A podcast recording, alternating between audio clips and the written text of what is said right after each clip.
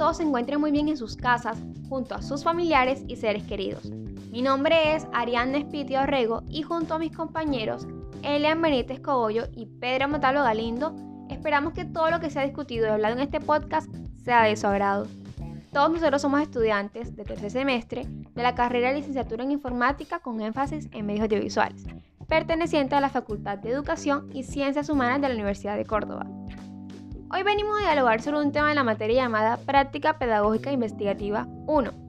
Este tema serán las técnicas de recolección de información o datos que como su nombre lo indica son un conjunto de diferentes instrumentos y procedimientos que nos ayudan a la recopilación de datos, un aspecto muy importante si se tiene en mente un proyecto de investigación en el contexto que nosotros decíamos. Por ejemplo, en nuestro caso, un contexto educativo. Bueno, estas técnicas pueden variar según el enfoque que le vayamos a dar a la investigación, ya sea cuantitativa o cualitativa.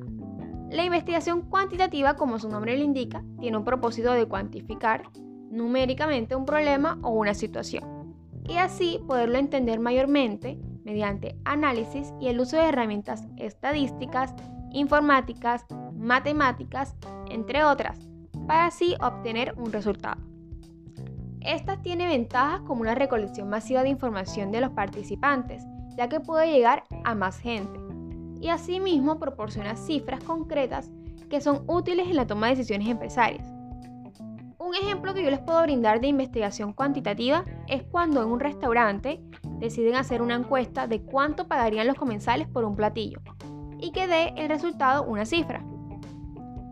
Por su contraparte, la investigación cualitativa no es numérica, sino que se recolecta la información mayormente de entrevistas, conversaciones, observaciones, entre otras herramientas. Ahora, el objetivo o propósito de esta investigación es evaluar, ponderar e interpretar información como la nombrada anteriormente, y a diferencia de la cuantitativa tiene como ventajas el uso de preguntas abiertas donde los investigadores en cuestión pueden obtener datos mucho más específicos y detallados de lo que pueda suceder en el contexto investigado, pudiendo así proporcionar una mayor comprensión del objeto del cual se está estudiando. Aunque también cuenta con muchas desventajas como que no se puede generalizar y que también la recolección de datos puede demorar mucho tiempo. Ok, entonces después de todo esto dicho, tendrá el gusto de hablarles de una técnica de investigación básica, la observación, que establece la relación básica entre el sujeto que observa y el objeto que es observado. Es el inicio de toda la comprensión de la realidad, ¿ok?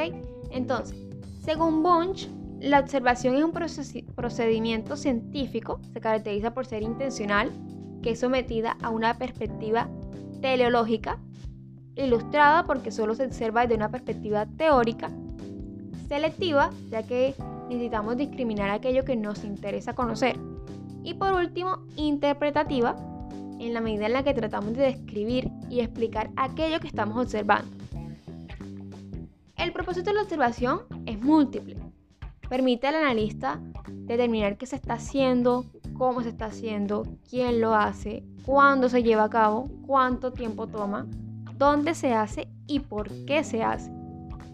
Bueno, todo esto nos lleva a hablar de los tipos de observación. El analista puede observar de las tres maneras básicas. La primera es que puede observar a una persona o actividad sin que el observado se dé cuenta y sin interactuar por parte del propio analista. Segunda, el analista puede observar una operación sin intervenir para nada, pero estando la persona observada enteramente consciente de la observación.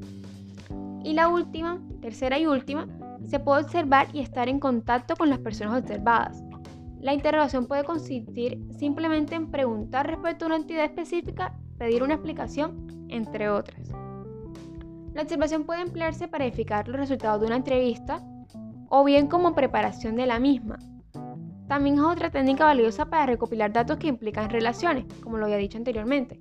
La observación tiende a adquirir mayor sentido a nivel técnico del procesamiento de datos, donde las tareas se cuantifican más fácilmente.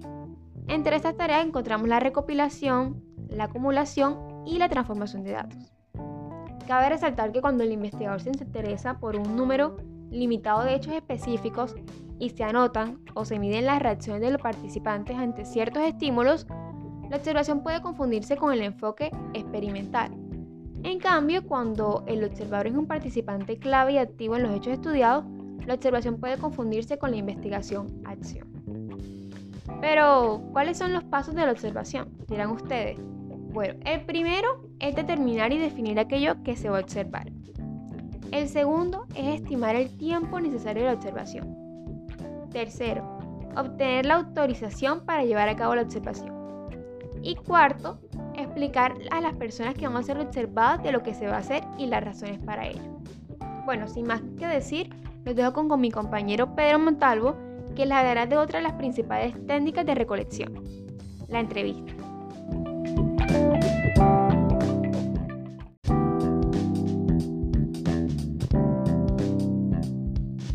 Buenas, mi nombre es Pedro Luis Montalvo y hoy les vengo a hablar sobre una de las técnicas de recolección de información, en este caso la entrevista.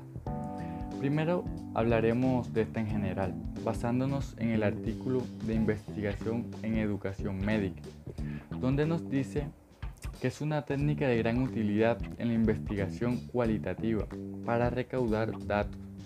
Se define como una conversación que se propone un fin determinado, distinto al simple hecho de conversar. Hablando detalladamente de la entrevista, tomándola como una técnica, mediante la cual una persona obtiene información directa de otra y puede clasificarse de dos maneras, estructuradas y no estructuradas. En las estructuradas se hace a través de un cuestionario. Esta consiste en realizar preguntas estudiadas y bien definidas cuyas respuestas pueden ser abiertas o cerradas. En las abiertas, el entrevistado responde libremente a las preguntas realizadas por el entrevistador. En las respuestas cerradas, el entrevistado elige entre una serie predefinida de respuestas. También tenemos las no estructuradas, que pueden ser focalizadas, libres o clínicas donde tanto las preguntas como las respuestas son libres. Y también existen las, las mixtas, que se hacen preguntas de los dos tipos, estructuradas y no estructuradas. Hablando de la entrevista como una técnica, sirve para recolectar datos imposibles de obtener mediante la observación y los cuestionarios y permite innumerables variaciones para obtener información, como la fotografía, Sirve para, si, esta sirve para estimular la discusión entre entrevistador y entrevistado o incluir a más de una persona y a más de un entrevistador. El entrevistado puede no saber de antemano qué temas o cuestiones se discutirán. La entrevista puede registrarse de varias maneras. Es posible grabarla y después transcribirla o tomar nota durante la entrevista o después de ella. En los casos en que hay dos entrevistadores, uno puede conducir la entrevista y el otro tomar nota. Bueno, la entrevista tiene unas ventajas.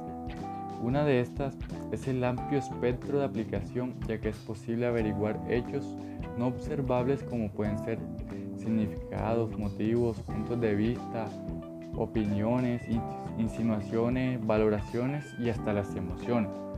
Otra de estas es que no se somete a limitaciones espacios temporales, debido a que es posible preguntar por hechos pasados y también por situaciones planeadas por el futuro. También tiene la posibilidad de entrar en el tema, es decir, orientarse hacia un objetivo o centrarse en un tema específico. También tiene observación propia y ajena, porque da la posibilidad de averiguar tanto informaciones propias, opiniones, motivos, motivaciones del comportamiento, como observaciones realizadas referente a un suceso o a otras personas. Siguientemente, mi compañero le, le hablará de otras técnicas de recolección de información.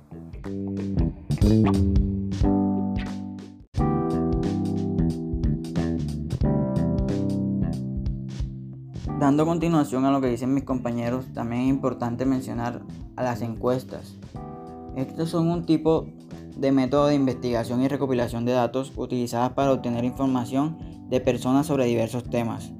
Las encuestas tienen una variedad de propósitos y se pueden llevar a cabo de muchas maneras dependiendo de la metodología elegida y de los objetivos que se deseen alcanzar. Los datos suelen obtenerse mediante el uso de los procedimientos estandarizados. Esto con la finalidad de que cada persona encuestada responda a las preguntas en una igualdad de condiciones para evitar opiniones sesgadas que puedan influir en el resultado de la investigación o del estudio. Las encuestas tienen sus inicios cuando una persona, empresa u organización se enfrenta a una necesidad de información y no existen datos que sean suficientes.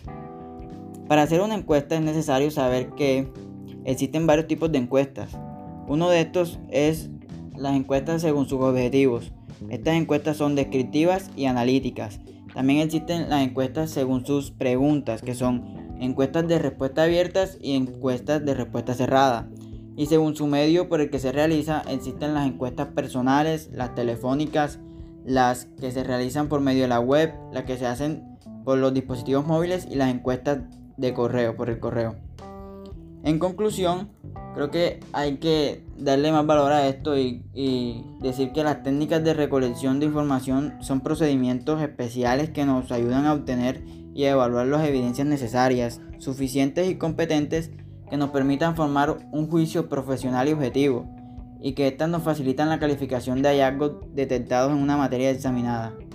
También hay que tener en cuenta que el actor debe seleccionar la técnica más apropiada para examinar cualquier operación, actividad, área, programa o proyecto que quiera llevar a cabo.